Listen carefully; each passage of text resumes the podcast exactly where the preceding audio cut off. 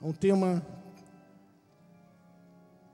Vamos é, perseverar um ato de fé. Diz assim a palavra: Não abandoneis, portanto, a vossa confiança.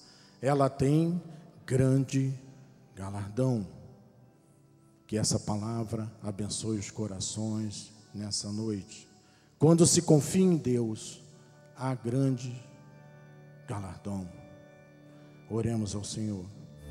Pai amado, Pai bendito, Deus poderoso.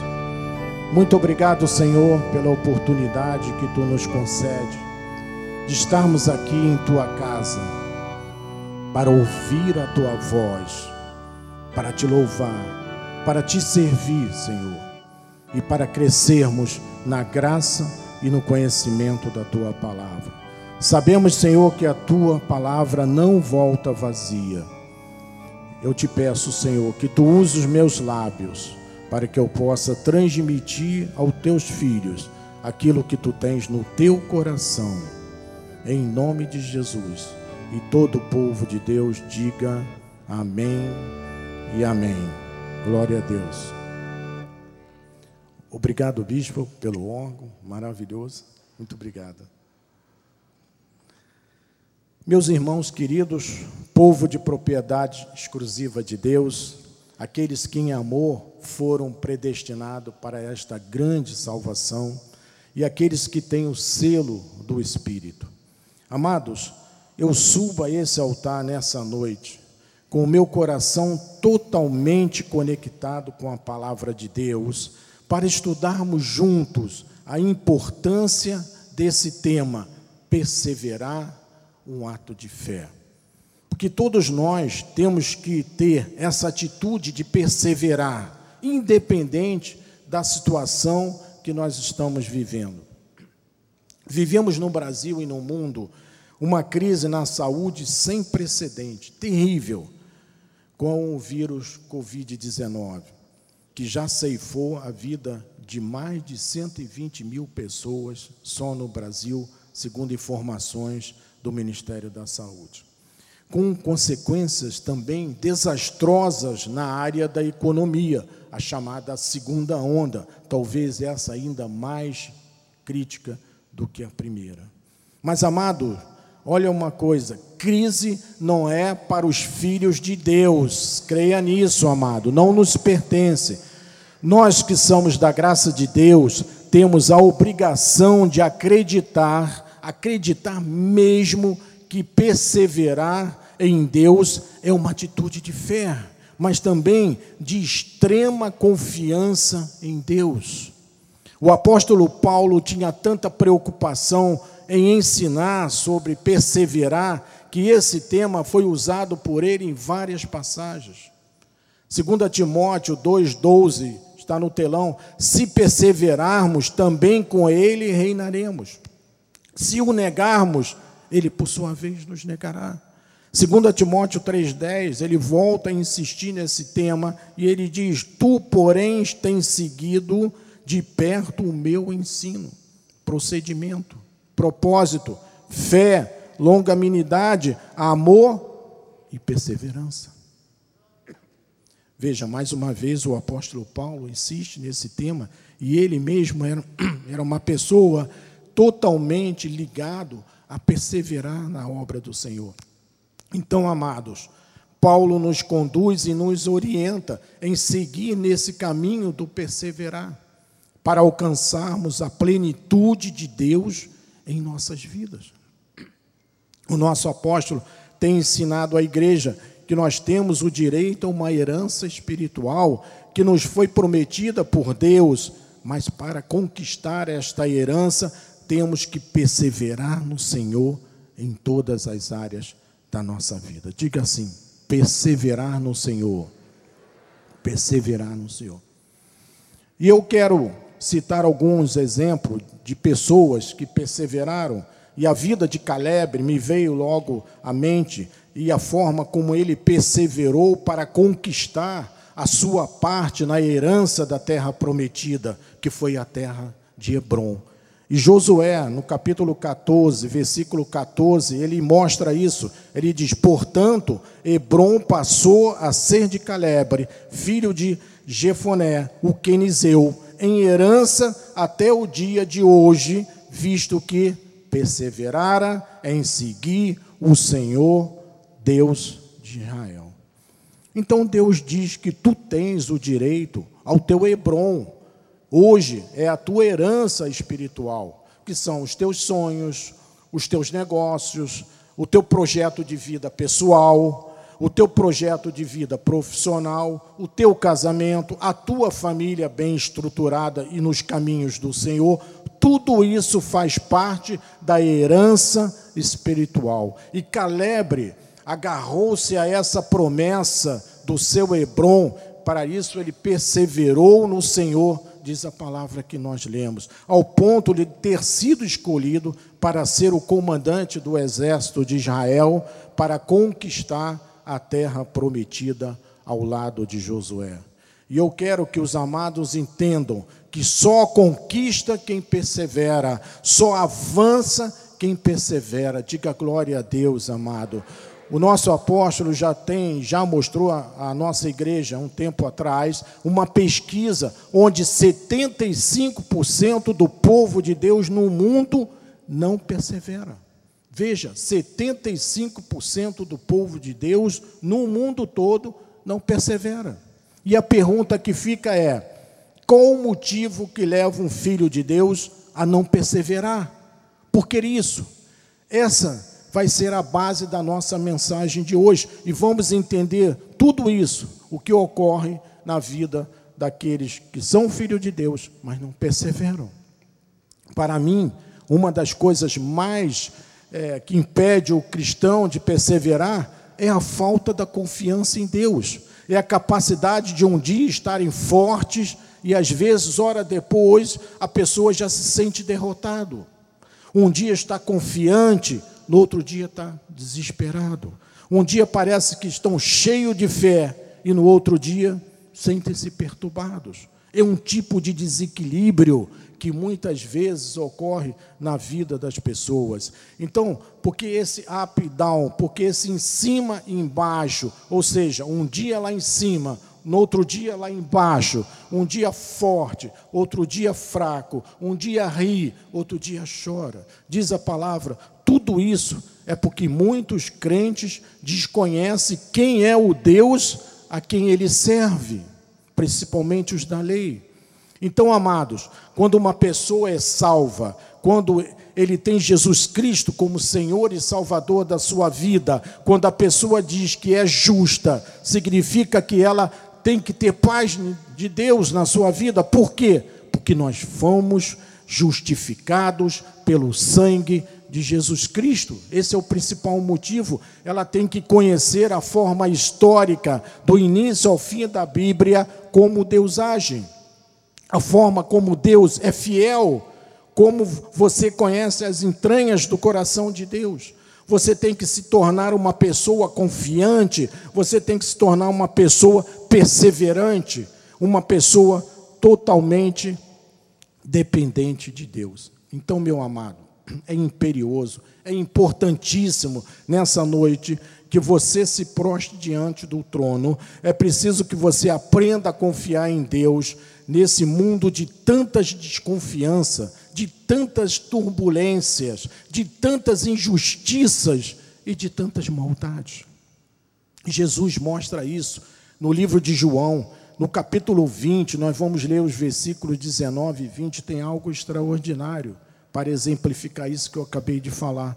No versículo 19 diz assim: Ao cair da tarde naquele dia, o primeiro da semana, uma segunda-feira, trancadas as portas da casa onde estavam os discípulos com medo dos judeus, veio Jesus e pôs-se no meio e disse-lhes: Paz seja convosco.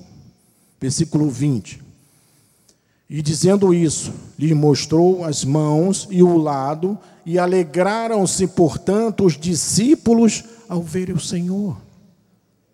Veja uma coisa muito interessante, meu amado, nessa passagem. Antes de Jesus entrar na casa, ele não entrou pela porta, ele não bateu, ele apareceu no meio deles, já com seu corpo glorificado. Havia uma preocupação, havia um medo, eles estavam trancados, cheios de medo. Mas quando Jesus apareceu, ele disse: Pai, seja convosco. E diz a palavra que lemos que todos naquela casa se alegraram, se alegraram. Veja uma coisa interessante, amado. Existe um fenômeno que é a ausência de Jesus e a presença de Jesus. A ausência do conhecimento de Deus e o conhecimento farto das coisas de Deus. Que maravilha compreendermos isso nessa noite, amado. Então nós vamos agora ver que essa mudança que ocorreu na vida daqueles próprios discípulos, vejam, estavam com medo naquele momento e trancadas as portas, e instante depois já estavam alegres, em júbilos e felizes pela presença de Jesus ali no meio deles. Então, amados, precisamos compreender algumas coisas importantes o que rouba a confiança dos cristãos, dos cristãos e quais os fatores principais disso. O que leva uma pessoa a entrar na, na igreja e dizer glória a Deus e dias depois entrar triste e às vezes descontentes, tristes. Existem, amados, três fatores, no mínimo, que roubam a confiança de Deus. Está aí no telão.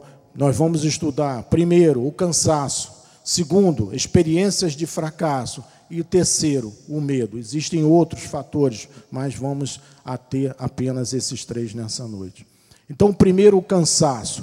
Vamos tomar como base esse estudo, a passagem que acabamos de ler, porque os discípulos estavam cansados, disse lá no versículo 19 que lemos. Eles tinham trabalhado naquele dia todo, evangelizando, orando as, para as pessoas, e de repente eles trancaram a porta e estavam amedrontados. Então, quando uma pessoa está muito cansada, seja física ou seja emocional, esse cansaço é uma coisa interessante, sempre leva a pessoa a pensar e a esperar o pior.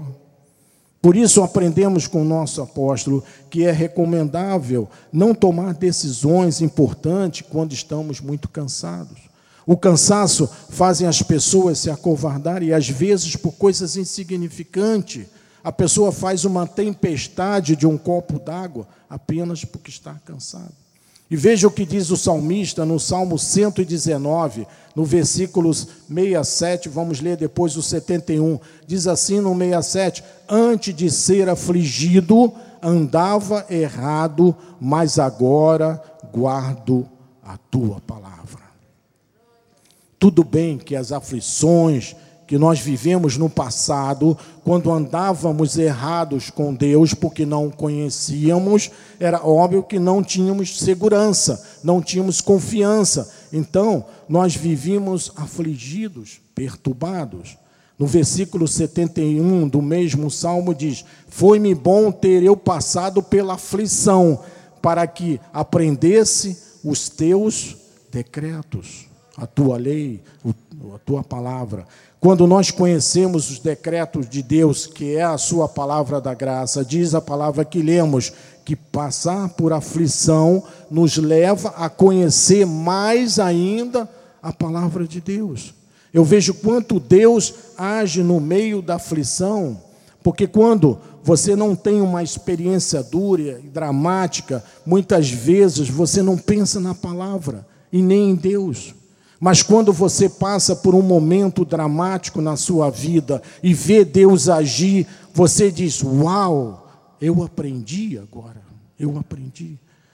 No Salmo 119, no versículo 165, diz assim: Grande paz tem os que amam a tua lei, para eles não há tropeço. Para eles não há desconfiança, não há dificuldades. Romanos 5, versículo 3 e 4 diz assim, no 3: E não somente isso, mas também nos gloriamos nas próprias tribulações, sabendo que a tribulação produz o quê? Perseverança. Perseverança, amado. Versículo 4. E a perseverança, experiência. E a experiência, a esperança a esperança em Deus. Amados, os que amam a palavra de Deus, os que amam a graça de Deus, os que amam as revelações e os mistérios de Deus, não há tropeço, não há desacerto, não há confusão, não há engano, não há equívoco, não há desvio de conduta, mesmo nas tribulações. Aquela pessoa que diz: Eu recebo para a minha vida a tua palavra, ela é apaixonada pela obra do Senhor. E eu pergunto à igreja: quem é apaixonado pela obra de, de Deus, diga um glória a Deus bem alto. Isso, amém. No passado nós éramos afligidos, diz a palavra, porque estávamos vivendo, estávamos vivendo fora da presença de Deus, longe dos caminhos do Senhor. Agora não, agora não podemos, porque agora conhecemos a palavra da graça. Agora eu conheço as tuas entranhas, eu conheço o teu coração, eu tenho a mente de Cristo. Eu não posso mais viver de forma desconfiada. O cansaço normalmente acovarda as pessoas.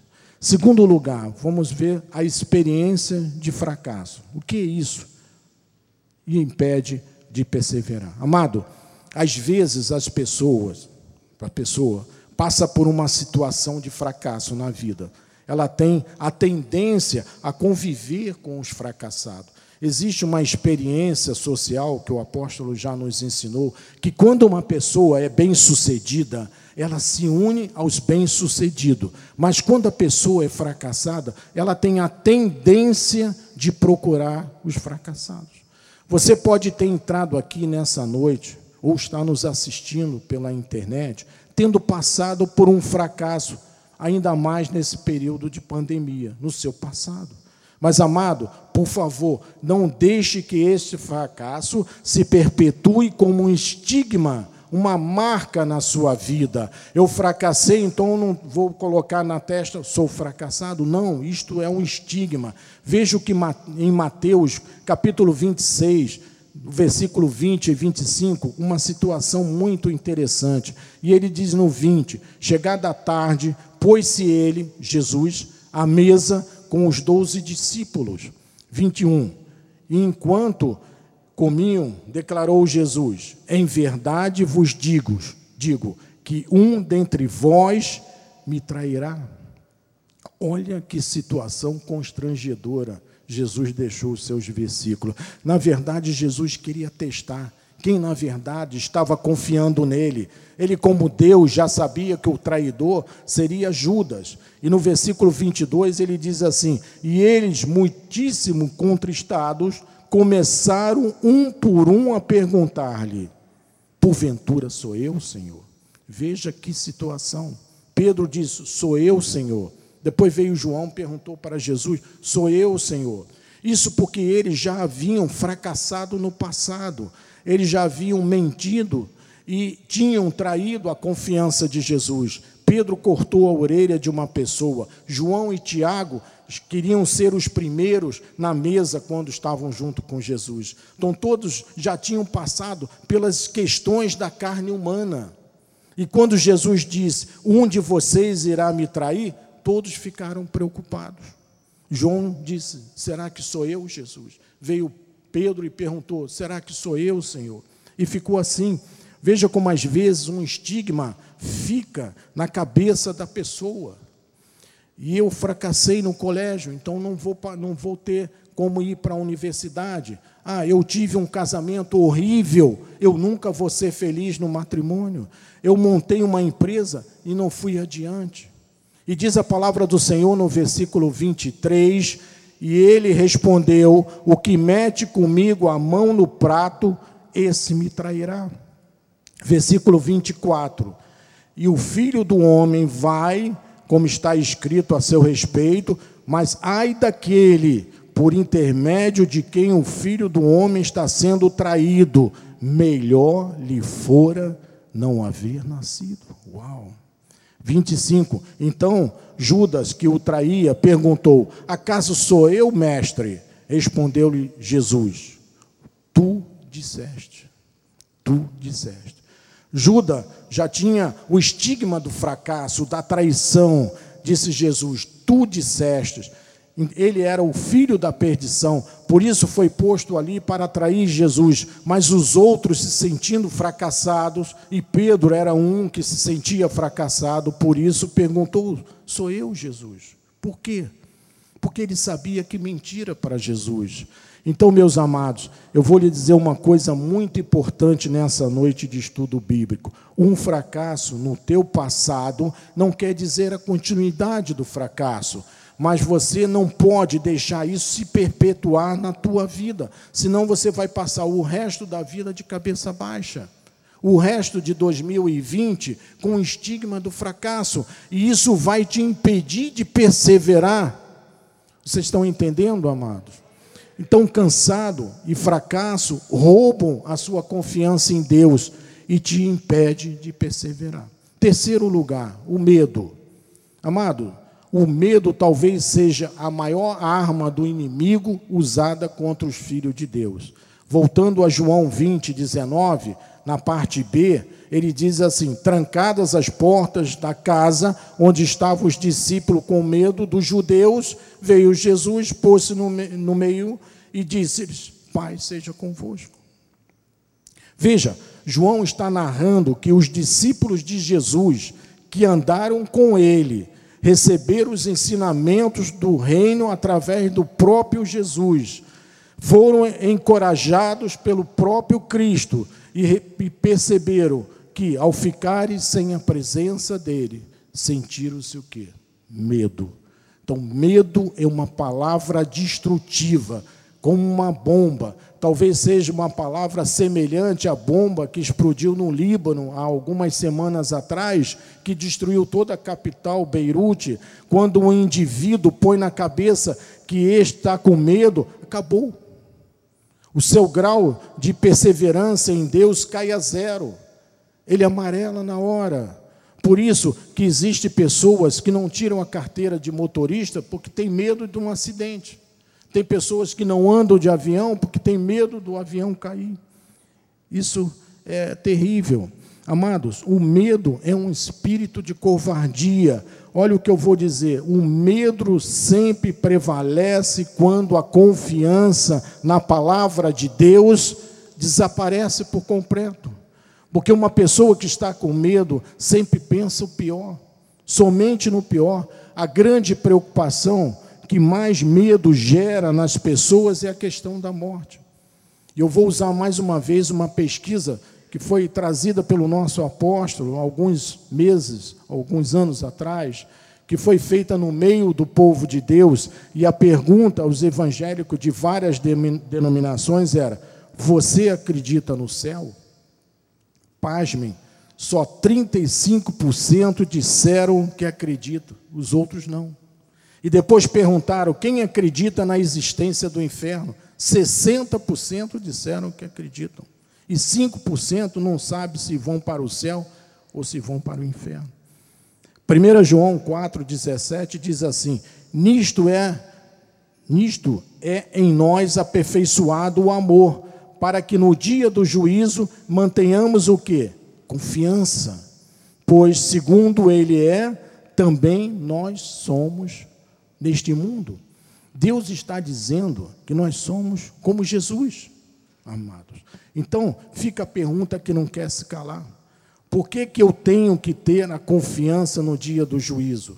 Porque eu sei que uma vez salvo, salvo para sempre. Uma vez filho, filho para sempre.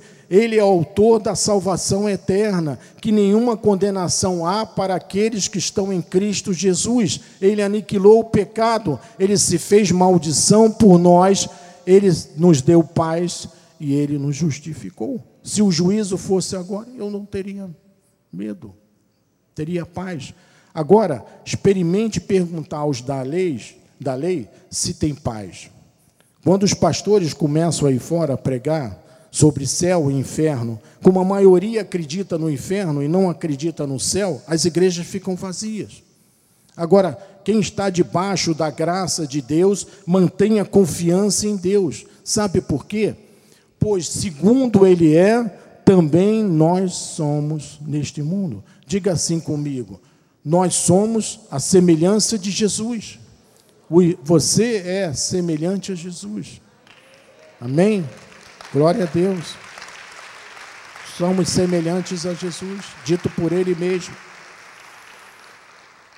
No livro de 1 João, capítulo 5, versículo 48, diz assim: E esta é a confiança que temos para com Ele, que se pedimos alguma coisa segundo a Sua vontade, Ele nos ouve. Ele nos ouve, amado. Essa é a confiança que o nosso apóstolo quer que a nossa igreja tenha na obra do Senhor. E eu creio que a graça de Deus liberta as pessoas da escravidão do medo revela as verdades sobre Deus. Hebreus 2,15 diz: E livrasse todos que, pelo pavor da morte, estavam sujeitos à escravidão por toda a vida. Há pessoas que são tão escravas que têm medo da morte, não vivem. Ah, hoje está muito sol, eu não vou ao sol porque eu posso morrer. Eu, amanhã está muito frio, mas também não vou no frio porque eu posso pegar um, um resfriado e vir a morrer. O pavor da morte é a falta da confiança em Deus, amado. Estamos falando de confiança em Deus. Perseverar significa confiar em Deus.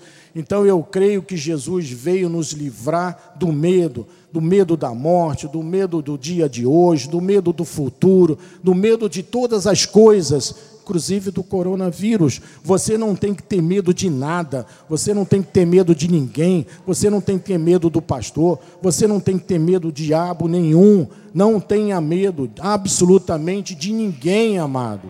De ninguém. 1 João 4,4 diz: Filhinhos, vós sois de Deus e tende vencido os falsos profetas, porque maior maior, não é menor, é maior é aquele que está em vós do que aquele que está nesse mundo. Maior é aquele que está em vós, amado. Amado, Jesus quebrou. Vamos dar glórias a Deus. Maior é aquele que está em vós, amado. Jesus quebrou a escravidão do medo, Jesus quebrou a escravidão do cansaço, do fracasso. Por quê? Porque aquele que está em vós é maior do que aquele que está no mundo. Porque é isso que rouba a confiança de viver e impede a pessoa de perseverar. Então, bispo, como eu restauro a minha confiança? Eu digo de duas formas. Primeiro, pela presença de Deus na vossa vida. Segundo, pelo poder de Deus nas vossas vidas. Quando você tem a certeza da presença de Deus em tua vida, você pode, você não pode ter medo, você tem que estar confiante nele. O medo nos discípulos foi substituído por uma alegria imensa quando a presença de Jesus se pôs ali naquele lugar. Meus amados, nós somos ligados a Deus não por um cordão umbilical, nós somos um com o Senhor, Ele vive em nós. Então, veja como uma pessoa que tem a presença de Deus, ela fica tão poderosa que se vê Deus naquela pessoa. Atos 4, versículo 13 diz assim: ao, ser, ao verem a intrepidez de Pedro e de João, sabendo que eram homens iletrados, veja, iletrados e incultos, admiraram-se e reconheceram que haviam eles estado com Jesus.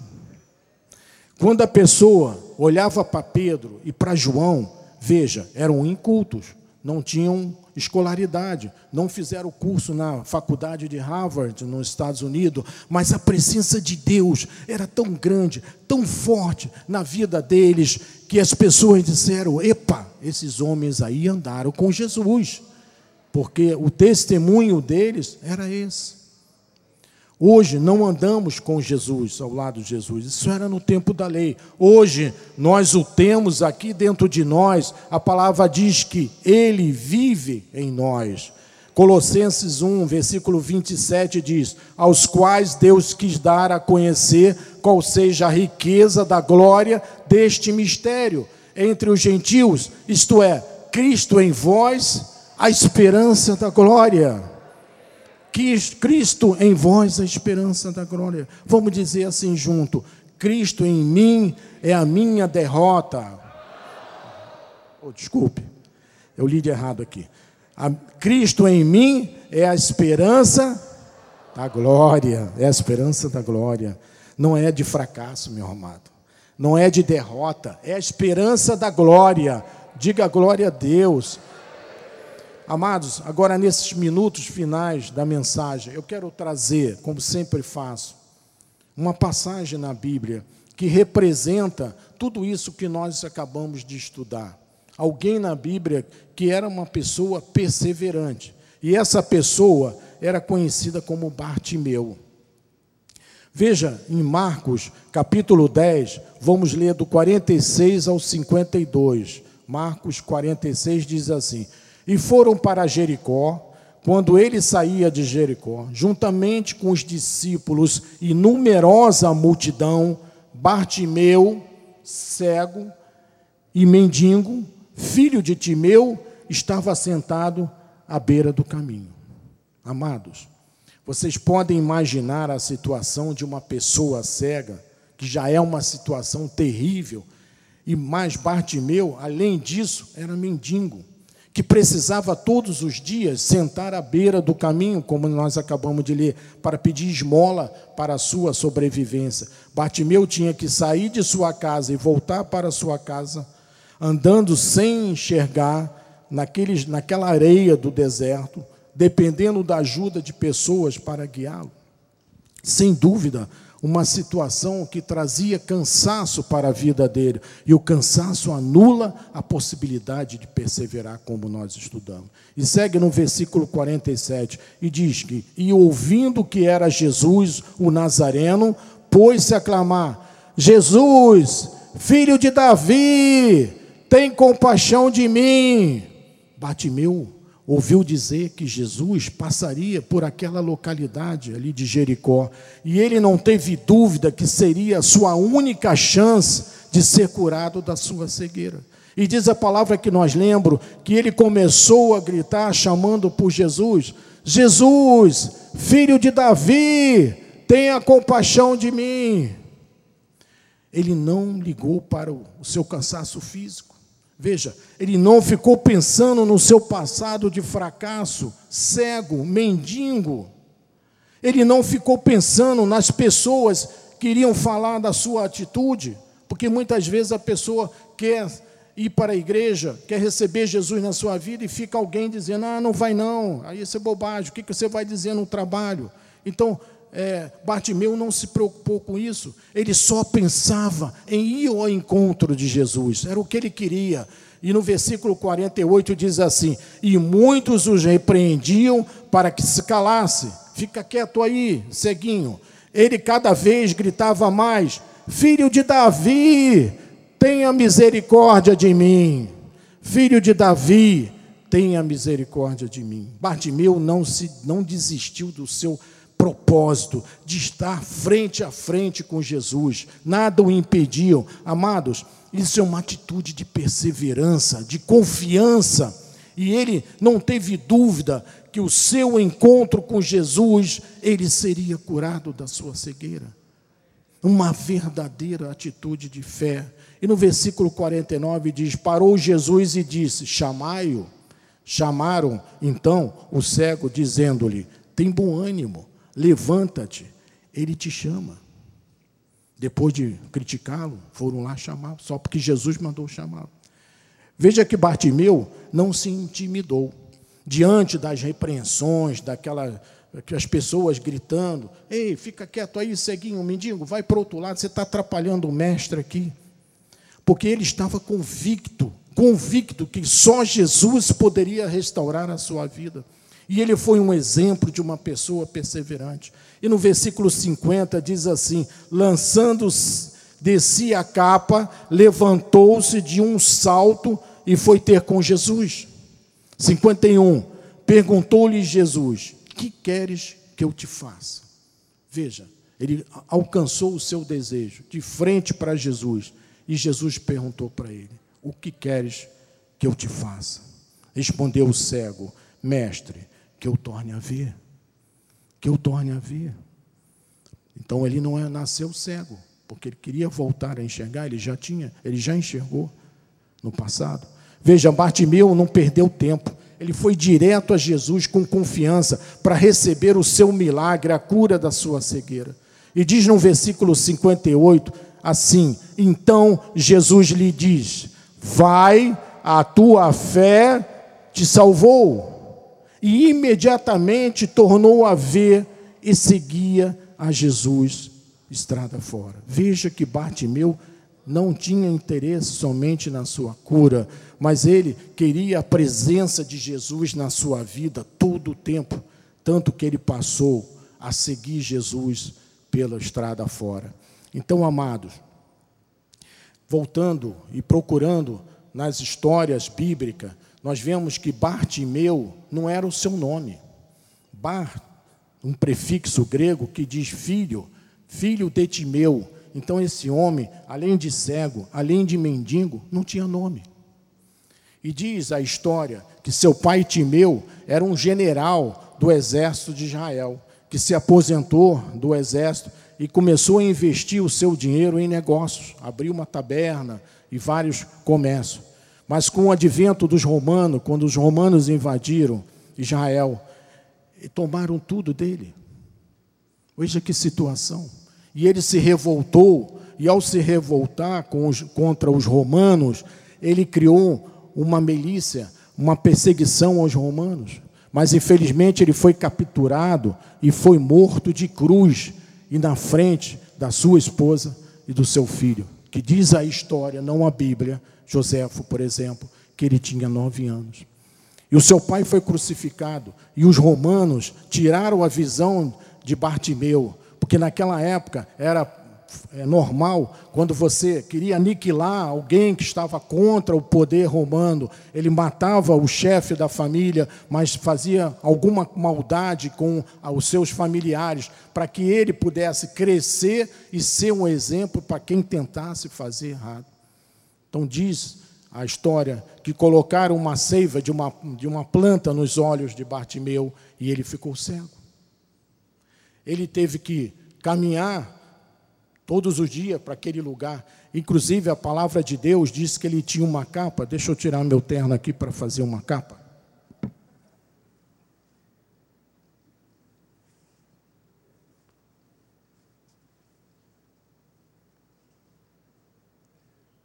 Então, diz a palavra que nós lemos que quando ele se levantou, ele lançou de si a capa. A capa é uma concessão que era feita pelo governo romano para que você pudesse mendigar, você, você pudesse pedir esmola sem ser aportunado. Então diz a palavra que ele estava sentado no caminho, eu vou sentar aqui, não é o caminho que ele estava, e diz que Bartimeu tinha esse desejo de ter esse encontro com Jesus. Quantas pessoas, amado, estão nos assistindo agora pela internet que tem no seu coração o desejo de conhecer Jesus, mas tem uma dificuldade, tem um estigma, tem um fracasso. Este homem Bartimeu, ele tinha um fracasso na sua vida, estava cego, estava dependendo de pessoas para poder pedir a esmola. Me dê uma esmola, por favor. Então ele estava ali na entrada daquela cidade. Eu vou pedir o, Joás para colocar a foto da cidade. Eu tirei da internet essa foto. Essa foto foi tirada há um ano e pouco atrás, de Jericó, a entrada de Jericó. Você veja, hoje ainda é dessa forma. Tem uma estrada ali atrás que vai lá para o centro de Jericó. Jericó hoje ela é habitada pelos palestinos, não pelos judeus, pelos palestinos. Então você veja a dificuldade que esse homem tinha para caminhar nessa areia o cansaço, o medo de ser assaltado, de passar ali pessoas más e tirar a sua vida, o medo e o fracasso que ele carregava. Mas diz a palavra que quando ele ouviu Jesus chegar, e ele disse, filho de Davi, ele não disse Jesus de Nazaré, porque Nazaré, todos que vinham de Nazaré eram pessoas simples. Nazaré não tinha expressão nenhuma naquela, naquela época. E Jesus nasceu em Belém, mas a sua família o levou, ele e os outros irmãos, para serem criados em Nazaré. Por isso que ele é chamado de Jesus de Nazaré. Mas Bartimeu, ele conhecia as coisas de Deus, porque quando ele gritou, ele não gritou Jesus de Nazaré, ele gritou como? Jesus, filho de Davi. Ele colocou Jesus na linhagem de Davi, e Jesus é pertence à linhagem de Davi. Ele vem de Jessé, de Davi. Então ele tinha um propósito no seu coração. E outra coisa interessante, foi a última vez que Jesus passaria naquele lugar porque dali ele foi para Jerusalém. Ele estava saindo da cidade de Penéia para Jerusalém. Parou ali, algumas, alguns historiadores dizem que ele parou para ter um encontro com Zaqueu, aquele Zaqueu que subiu na árvore, que morava em Jericó. Mas ele foi, iria para Jerusalém para sua última presença. E seria crucificado, morto e crucificado. Então, se, se Bartimeu não tivesse a percepção, o amor, a confiança nele, ele não teria mais a oportunidade do seu milagre. Jesus passou ali a única vez. Então, meus amados, aqueles que sais alguém aqui ou alguém nos assistindo aqui no Brasil, no Rio de Janeiro ou no mundo, que está num, num caminho como Bartimeu, abandonado, sem ninguém, precisando de uma ajuda, hoje Jesus vai passar aí no, nesse lugar. É a tua oportunidade.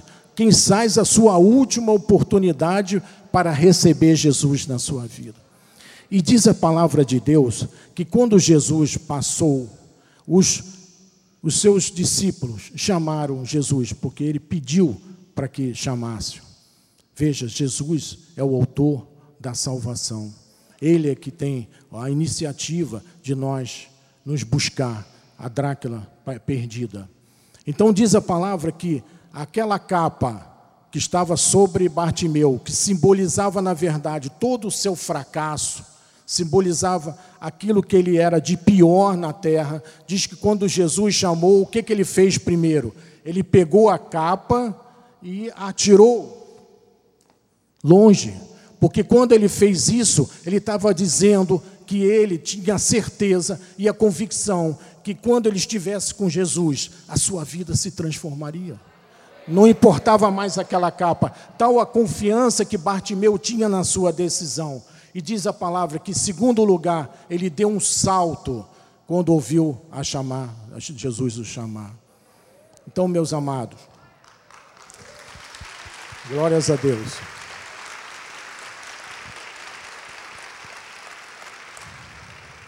Ele é um exemplo de perseverança. E quando Jesus diz: Que tu queres que eu te faça?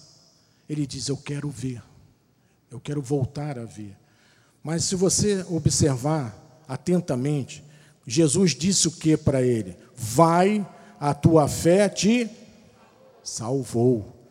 A fé dele não deu apenas o milagre. Jesus não fez só o milagre da cura dos seus olhos, mas ele fez um milagre completo na vida de Batimeu. Ele tirou ele daquela capa, ele tirou ele daquele caminho empoeirado e colocou ele como um seguidor dele. E, e, e Bartimeu seguiu Jesus estrada fora. Quer dizer que ele recebeu aquela, aquela decisão, aquela salvação na vida dele, e junto com isso, a sua cura. Então, amado, vamos pensar sempre em sermos pessoas perseverantes, não vamos deixar que as pessoas, como aqueles homens, disseram: Ceguinho, sai daí, vai embora. Se ele tivesse obedecido aqueles homens, ele teria ido embora e teria perdido a oportunidade de, de estar frente a frente com Jesus. Então, não vamos perder as, as oportunidades da nossa vida. Quando você estiver de frente para uma oportunidade, quando você estiver passando por uma situação, persevera, não se entristeça. Meu, o Deus da minha vida, Cristo, está na sua vida, meu amado. Ele é a esperança, Ele não é o fracasso, Ele não é a morte, Ele é o Senhor dos senhores, Ele é a vida. Jesus é a vida, amado. Ele já quebrou a escravidão do medo em você, porque uma pessoa medrosa é escravo. Deus diz na sua palavra em 1 Coríntios, é, capítulo 6, versículo 17, ele diz: Mas aquele que se une ao Senhor é um espírito com ele. Romanos 11, 29 diz: Porque os dons e, as voca e a vocação de Deus são irrevogáveis. Hebreus 15, é, 13, capítulo 13, versículo 5, parte B, diz: Porque ele tem dito: De maneira algum te deixarei, nunca, jamais te abandonarei, nunca te abandonarei no teu casamento, nas tuas relações interpessoais, no teu trabalho, nos teus negócios, nos teus projetos de vida. Jesus diz: Eu nunca, eu jamais, eu never. Jamais em francês, nornis em alemão, quer dizer nunca, nunca é nunca. Diz, bispo, você não, não me conhece, eu estou com a corda no pescoço, eu estou sendo ameaçado por um oficial de justiça. Amado, você tem o juiz dos juízes, não tenha medo de ninguém, não, mas eu nunca, porque ele diz que eu nunca te abandonarei. Mas, bispo, eu tenho que comparecer ao tribunal. Deus vai contigo, meu amado. Ele não te deixa sozinho, ele não te abandona, ele não te entrega as baratas. Deus diz: Eu tenho a responsabilidade pela sua vida. Diga: nunca, jamais, Deus me abandonará. João 14, 18 diz: Não vos deixeis órfãos voltarei para vós outros. Em Malaquias 4:2 ele diz: "Mas agora vós outros que temeis o meu nome, nascerá o sol da justiça, meu. Se você teme a Deus, na tua vida nascerá o sol da justiça, trazendo o que? Salvação nas suas asas. Saireis e saltareis como um bezerro solto na estrebaria trazendo cura, meu amado, trazendo libertação, trazendo provisão à sua vida, trazendo abundância de vida, trazendo milagre. Para vós outros nascerá o sol da justiça, será feita justiça de Deus nas tuas vidas. Diga, por favor, que você está entendendo. Você já ganhou, você já venceu, a porta já se abriu e ninguém pode fechar a tranca foi derrubada, a porta foi destroçada. Não fique aí no seu lugar com dúvida. Olha, eu quero ver no seu rosto a vitória, a alegria, a mesma alegria que aqueles discípulos tiveram lá naquela segunda-feira, quando Jesus apareceu entre eles. A confiança em Deus eu quero que você tenha o sol da justiça em sua vida. Eu quero que você veja você brilhando e ele é o justo juiz das nossas causas. Provérbio 14, 26 diz: No temor do Senhor tem o homem o que? Forte amparo, e isso é refúgio para os seus filhos. Ele não tem desprezo, ele tem um forte amparo. Se você teme a Deus, meu irmão, não tenha medo de ninguém. O temor que você tem a Deus é um amparo, é um refúgio. E amparo quer dizer confiança. Confiança. A falta de confiança é um problema espiritual. O medo é um problema espiritual. Não te lembre dos problemas, dos fracassos. Não traga coisa do passado lá de trás para hoje. Passado é passado e ponto.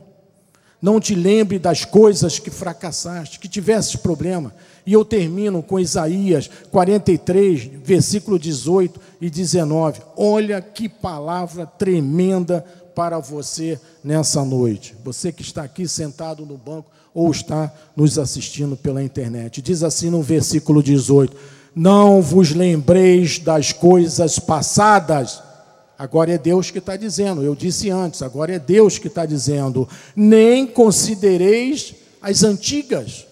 Versículo 19: Eis que faço coisa nova. Veja, Deus faz coisas novas que está saindo à luz. Porventura não percebeis, povo de Deus, estáis percebendo o que está acontecendo, o que você está aprendendo nessa noite? Vem coisas novas. E ele continua dizendo: Eis que porei um caminho no deserto e rio no esmo. Imagine, um deserto não tem nada, só sol e areia, e ele vai colocar um caminho e um rio no ermo. Amados, não percebeis que está saindo a luz de Cristo na tua vida, você está percebendo, amado, é hoje, é nesse lugar, sinta a presença de Deus agora aí no teu lugar, amado. Você está em, que está em frente a um smartphone, ele está dizendo: Eu porei um caminho no deserto eu vou abrir as portas, eu vou solucionar os seus problemas. Confie em mim, disse o Senhor. Confie em mim apenas. São coisas novas que Deus está trazendo à luz, amado. Não é coisa velha, não é jejum, não é vigília, não é óleo, não é coisas novas, amados, é vinho novo, é odres novos, é a glória de Deus no novo pacto, é melhor, é superior, é muito melhor, amado. Comece de novo, comece de novo. Deus é especialista em novos começos. Vamos começar de novo. Se você está passando por um problema, esquece o problema, passou, passou, show passarinho Agora é coisas novas. Vamos começar de novo. Olha, amado, nunca é tarde para começar de novo. Nunca. Com Jesus, tudo vai ser novo. Já deu certo. Para você que está sem esperança, derrotado, aí ouvindo essa palavra, veja quanto a presença de Deus está em tua vida, a confiança, e você vai vencer sempre Basta o que? Perseverar. Isso aqui é mais importante de tudo, amado. É perseverar, não é desistir, não é desanimar, não é murmurar, é perseverar em Jesus. É o poder de Deus que nos faz ir adiante, é o poder do Senhor que nos faz acreditar em coisas novas. Amado, esses são os grandes segredos para se viver uma vida confiante, para perseverarmos nesse ano que já está terminando. Acreditar na presença do Senhor, é acreditar no poder de Deus, que é infinitamente mais do que você pode imaginar, pensar. É o poder de Deus está aqui na nossa vida, amado. Diga assim: o poder de Deus está na minha vida. Fale com força, foi fraco.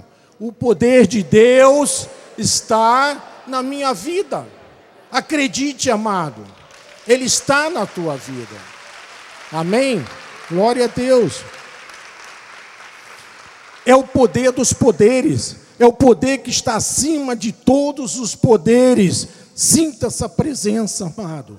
Sinta esse poder agora aí, amado, no teu lugar. Tenha essa intimidade com Deus. Deus nunca te abandonará. Deus se importa contigo. Você que está aí atrás desse celular, num país longe daqui, longe da família, não sabe como voltar para este país, para a sua família. Deus pode fazer isso agora. Basta que você creia, tenha essa intimidade com Deus. Isaías 54, 7 diz: Por breve momento te deixei, mas com grande misericórdias torno a acolher-te. Deus está nos acolhendo com os seus braços fortes. Ele nunca nos abandona em momento algum da nossa vida.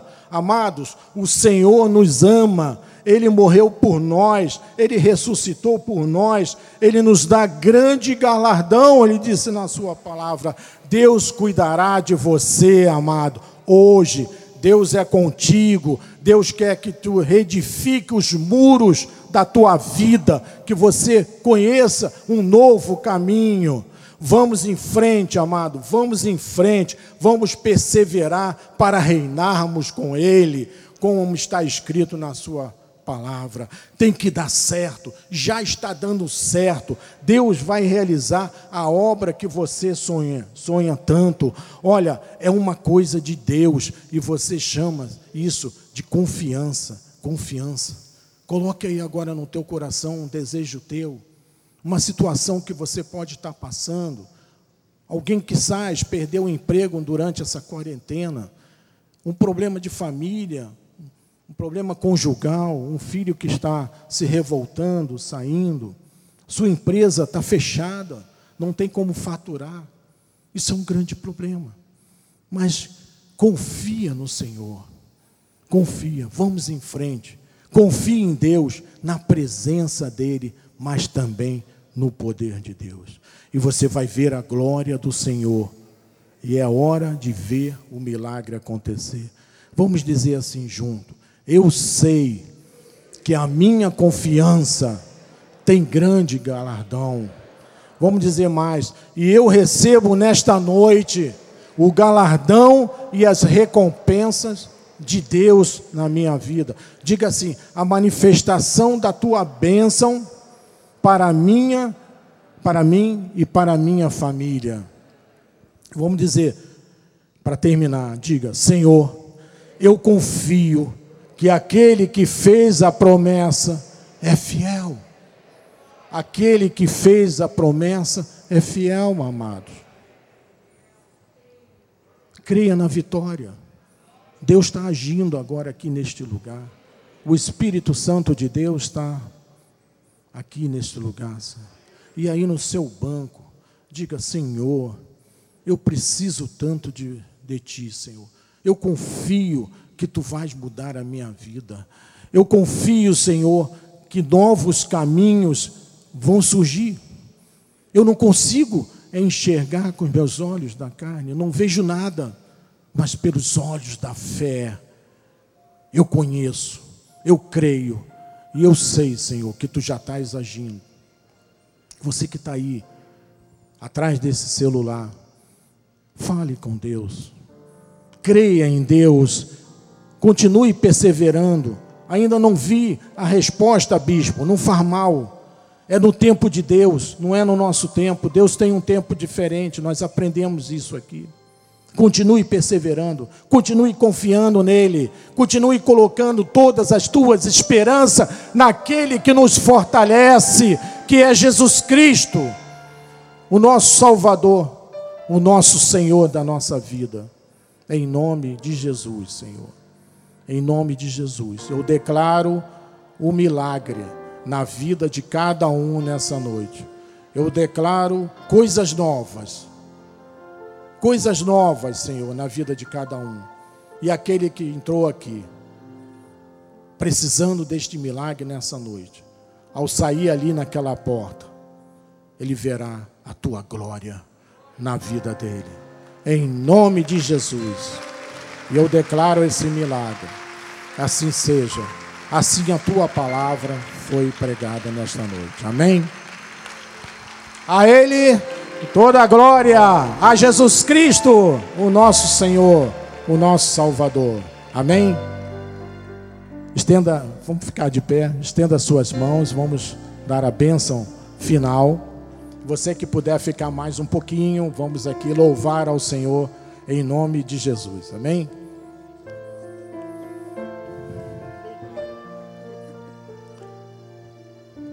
Graça, a paz, a misericórdia o eterno amor de Deus, as doces consolações do Espírito Santo sejam com cada um agora aqui e na está nos assistindo na internet, agora e para sempre. E aqueles que perseveram no Senhor, que confiam em Deus, digam amém, amém. Vá em paz, meu irmão, que, que os anjos do Senhor te acompanhe até a sua casa. E domingo, próximo domingo, com o nosso apóstolo, ele conta com a sua presença. Você que está nos assistindo também pela internet, venha estar conosco. Nove da manhã, 18 horas, com o estudo da, do livro de Efésio pela manhã, com o estudo do livro de Apocalipse à tarde. Vamos celebrar junto com o nosso apóstolo a ceia do Senhor. Amém?